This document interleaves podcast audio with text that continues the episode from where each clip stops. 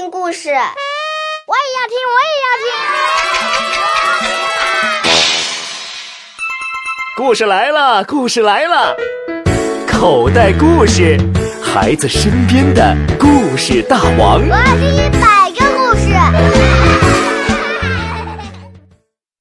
白雪公主，声音演绎：狄菲菲，出品：上海领声。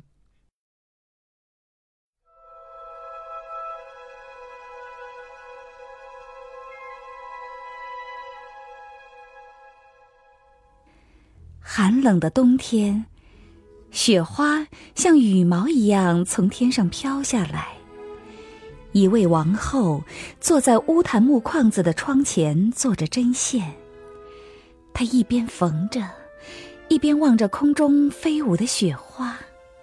针一下子扎破了她的手指，血流出来了，滴了三滴在雪地上，血红红的。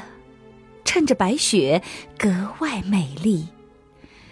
王后于是想：要是我有个孩子，有个白的像雪、红的像血、黑的像乌檀木的孩子就好了。没过多久，她生下一个女儿，果真皮肤雪白，嘴唇血红，头发像乌檀木一样黑油油的。因此，就给她取了个名字，叫白雪。可是，白雪公主生下不久，王后就去世了。过了一年，国王娶了一位新王后，她是个漂亮女人，只不过又骄傲又自负，容不得任何人比她更美丽。她有一面魔镜。每当他走到面前照一照，总要问：“魔镜魔镜挂在墙上，全国上下哪个女人最漂亮？”镜子便回答：“王后娘娘，全国您最漂亮。”王后心满意足，因为她知道镜子讲的是真话。可是，白雪公主慢慢长大了，而且越来越美。到七岁那年，已经美丽的如同晴朗的白昼，甚至超过了王后本人。一天，王后又问镜子：“镜子，镜子，挂在墙上，全国上下哪个女人最漂亮？”镜子便回答：“王后娘娘，这里属您最漂亮。可公主是比您漂亮一千倍的姑娘。”王后听了大吃一惊，嫉妒的脸都青了。从此，她一见白雪公主，心里呀就怪难受的，因此恨死了小姑娘。嫉妒和骄傲像野草一样，在他心里越长越高，使他白天黑夜再也没有安宁。于是，他叫来一个猎人，对他说：“去，把这孩子带进森林里去，我讨厌见到他。你得把他杀死，把他的肺和肝给我带回来当证据。”猎人遵命，把白雪公主带进了森林，拔出猎刀来，准备刺穿她纯洁无邪的心脏。白雪公主一下子哭了起来，说道：“啊，亲爱的猎人啊，饶了我的命吧！我情愿跑进森林里去，永远不再回来。”她生的那样的美，猎人对她产生了同情，说道。可怜的孩子，你就快跑吧！他心想，野兽很快会吃掉他，不过他无需再杀死他，心上仍像掉下一块大石头似的。这时候，正好有一只小野猪蹦蹦跳跳的跑过来，他就一刀把他戳死，掏出他的肺和肝，带回去给王后当证据。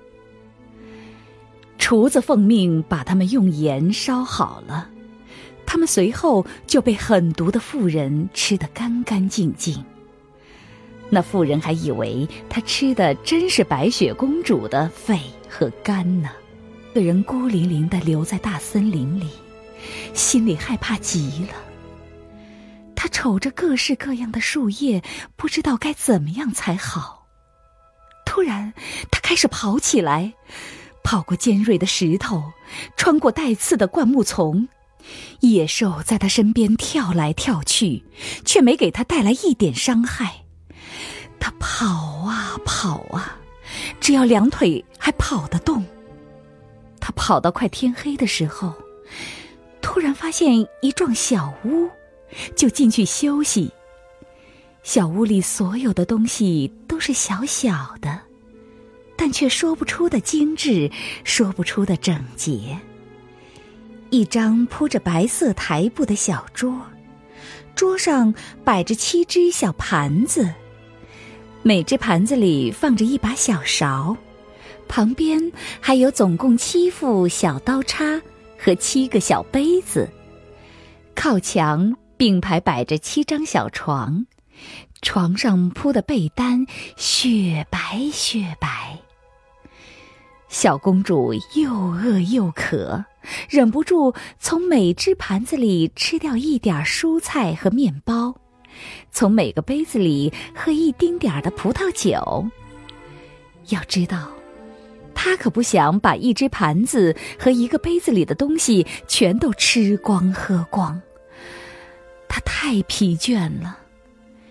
吃喝以后，立刻躺在一张小床上。可是床都不合适，这张太窄，那张太短，直到第七张总算马马虎虎可以了，他才躺着不再动弹，让上帝。带他进入了梦乡。天全黑下来以后，小屋的主人回来了。他们是七个小矮人儿。为了找到矿石，他们每天去山里掘呀挖呀。他们点着七盏小灯，小屋里一下子变得很明亮。这时，他们就发现家里来了生人，因为东西已经不完全像他们离开的时候摆放的样子了。嗯，谁坐过我的小椅子？第一个小矮人说：“嗯，谁吃过我小盘里的东西？”第二个说：“呃，谁把我的面包吃掉了一点儿？”第三个说。谁吃了一点我的蔬菜？第四个说：“呃，谁用我的小叉子叉过？”第五个说：“咦，哎，谁谁谁用我的小刀削过？”第六个说：“嘿嘿，谁喝过我杯子里的葡萄酒？”第七个说：“这时，第一个小矮人回头一看。”发现他的床铺上陷下去了一小块儿，又说：“哎，谁踩过我的小床？”其他小矮人也跑来惊呼道：“哎，我的床也有谁躺过了？”可第七个小矮人一看自己的床，就看见了躺在上面的白雪公主。他一喊，其他小矮人全跑过来了，用他们的七盏小灯照着白雪公主，发出惊讶的呼叫：“我的天哪！哇，多么漂亮的小女孩啊！”他们高兴极了，不忍心唤醒她，让他在床上继续睡觉。第七个小矮人儿因此和他的伙伴们合睡。在每张床上睡一小时，这样就度过了一夜。清晨，白雪公主醒来，看见七个小矮人，她吓了一跳。可是他们却和和气气，问她：“你叫什么名字？”“我叫白雪公主。你怎么到我们的屋里来了？小矮人们继续问。于是，小姑娘就讲了她的继母想害死她，猎人却饶了她的命。她一整天跑啊跑啊，最后发现了他们的小房子。小矮人们说：“呃，你要是愿意替我们管家，替我们煮饭、铺床、洗衣服、缝衣服和织毛衣。”把房间里弄得整整齐齐、干干净净，你就可以留在我们这里，我们一点儿也不会亏待你的。好，白雪公主回答：“我打心眼里愿意。”于是就继续住在小矮人家中，替他们料理家务。每天清早，他们进山去找铁和金子，晚上回到家里来，这顿饭菜已经摆好了。一整天，小姑娘都一个人在家。好心的小矮人们因此提醒她说：“当心你的继母啊，她很快就会知道你在这儿的，可不能放任何人进来的哦。”王后呢，自以为吃了白雪公主的肺和肝以后，就坚信她又成了全国的第一大美人儿。她走到魔镜前说。镜子，镜子挂在墙上，全国上下哪个女人最漂亮？镜子便回答：“王后娘娘，这里属您最漂亮。可是白雪公主越过了山岗，住在七个小矮人家里，是比您漂亮一千倍的姑娘。”王后大吃一惊，知道镜子从不讲假话。就发现猎人把她给骗了，白雪公主还活着。于是她想来想去，怎样去害死白雪公主才好呢？只要还不是全国最美的女人，她就得不到安宁。他终于想出了一个好主意，便往脸上涂抹一些颜色，换上一身破衣服，装成一个做小买卖的老太婆。叫人完全认不出来了。他就这样越过七座山，来到七个小矮人的屋子前，敲敲门，喊道：“卖好东西喽！卖好东西！”白雪公主从窗口往外瞧，问道：“您好，亲爱的老婆婆，您卖什么东西呀？”好东西，漂亮极了！你瞧，扎头发的丝带，各种颜色全都有。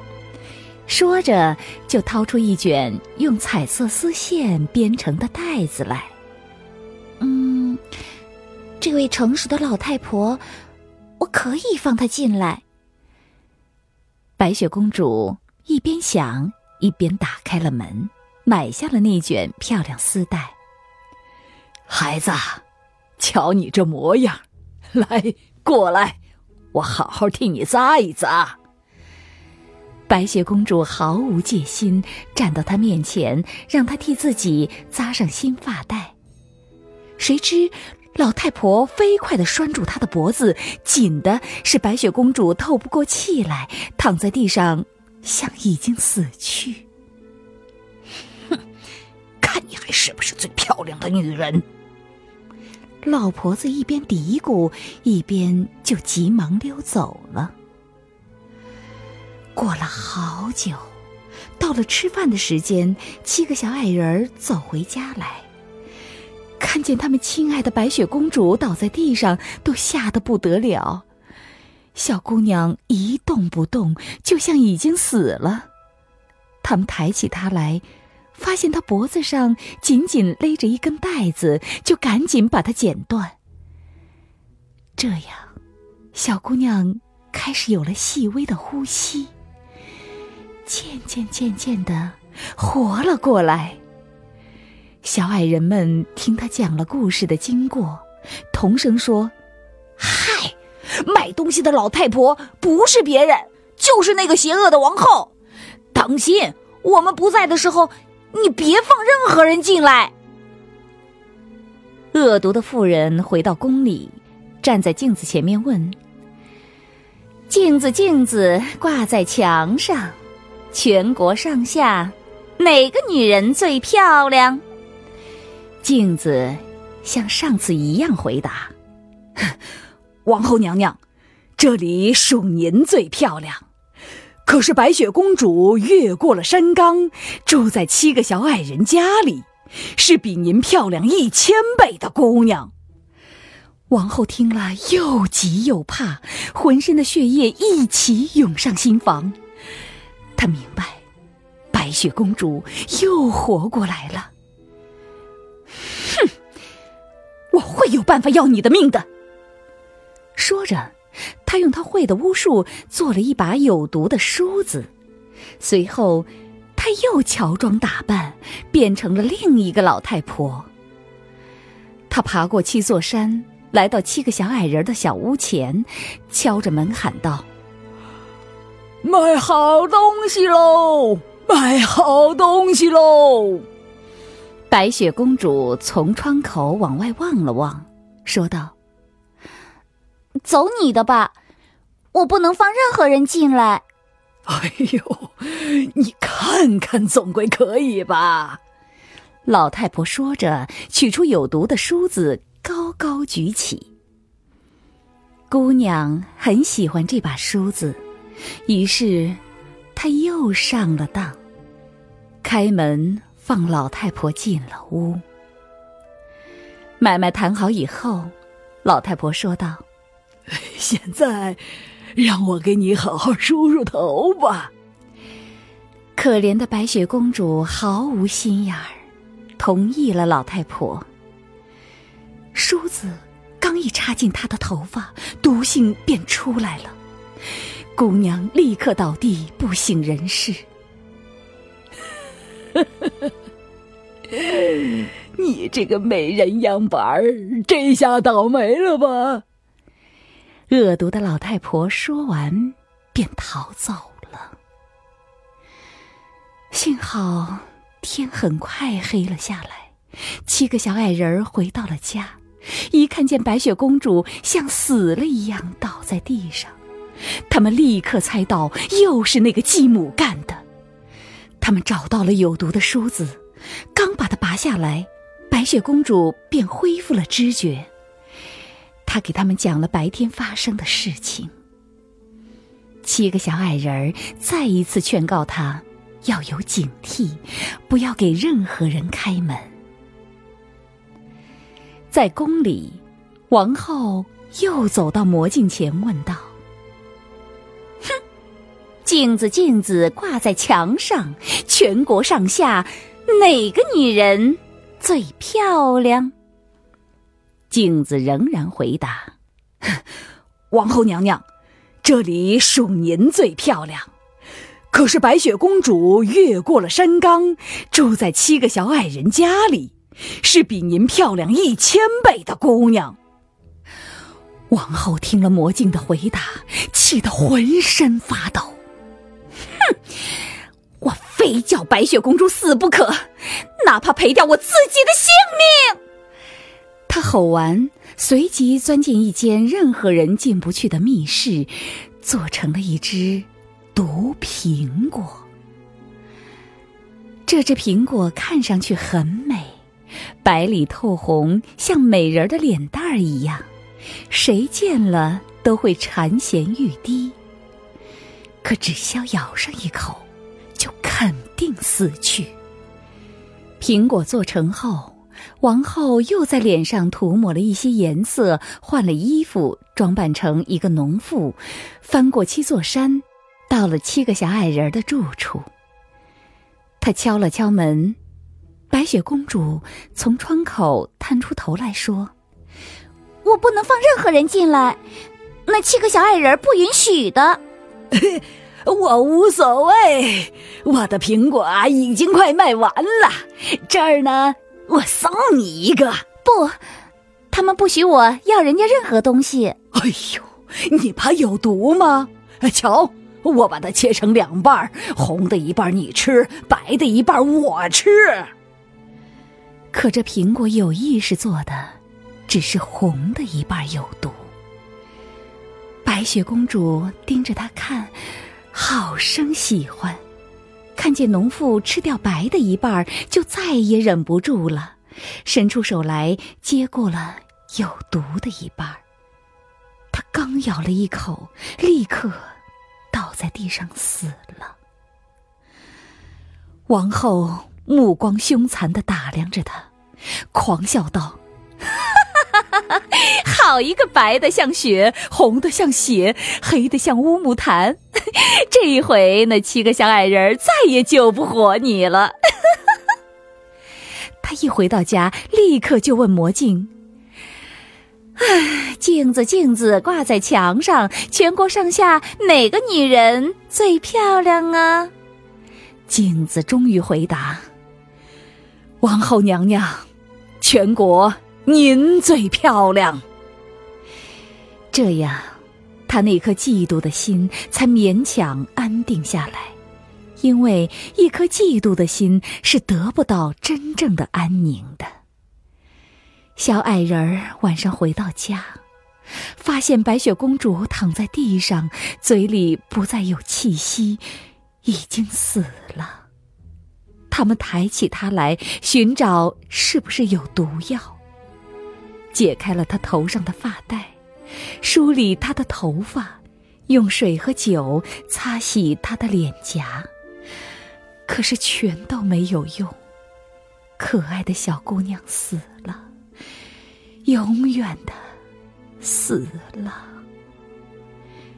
小矮人儿。把她放在灵柩上，七个人一块儿坐在她旁边，哭啊哭啊，哭了整整三天。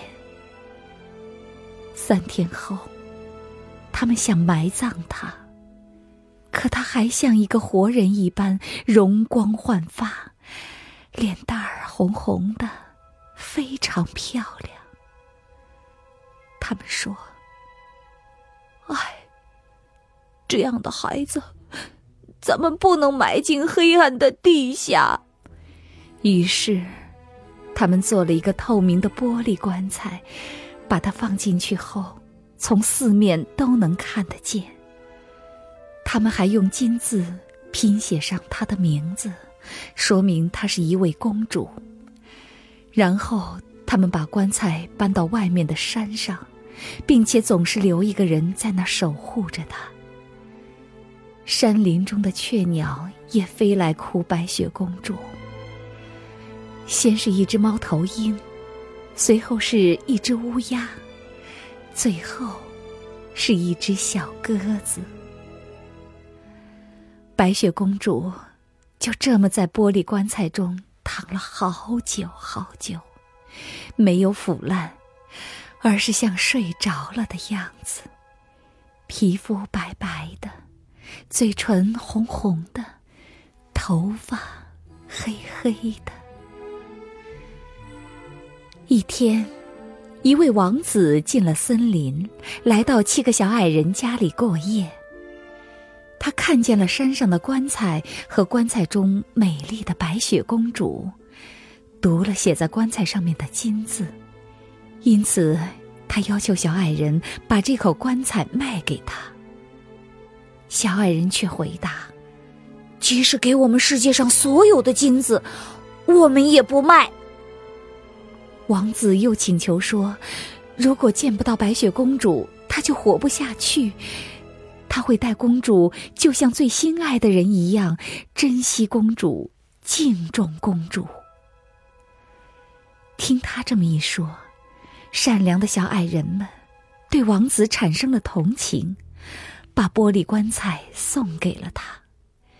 他立刻叫佣人们扛在肩上抬他回去。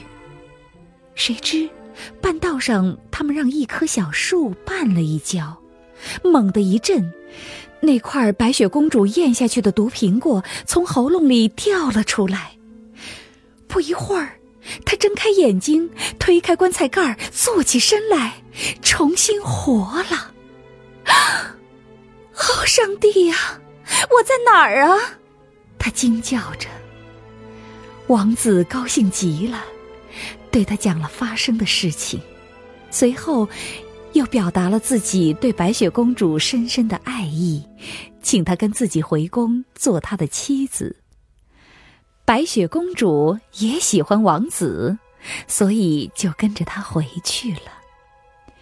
他们的婚礼安排的很盛大，很隆重。白雪公主邪恶的继母也收到了邀请，她穿上美丽的衣服，走到魔镜面前。魔镜，魔镜，挂在墙上，全国上下，哪个女人最漂亮？镜子回答：“王后娘娘，这里属您最漂亮，可还有个比您美一千倍的新娘。”恶毒的妇人狠狠咒骂了一句，非常吃惊，非常生气，气得简直都晕了头。一开始，他压根儿不想去参加婚礼，可是不看见年轻的新娘，又不得安宁，只好去了。他刚一踏进大厅，立刻认出了白雪公主，她吓得呆呆的站着，一点动弹不得。这时候，早已放在炭火上烧红的铁鞋子被钳子夹过来，放在了他的眼前。他被迫穿上火红的铁鞋跳舞，一直跳到倒在地上死去。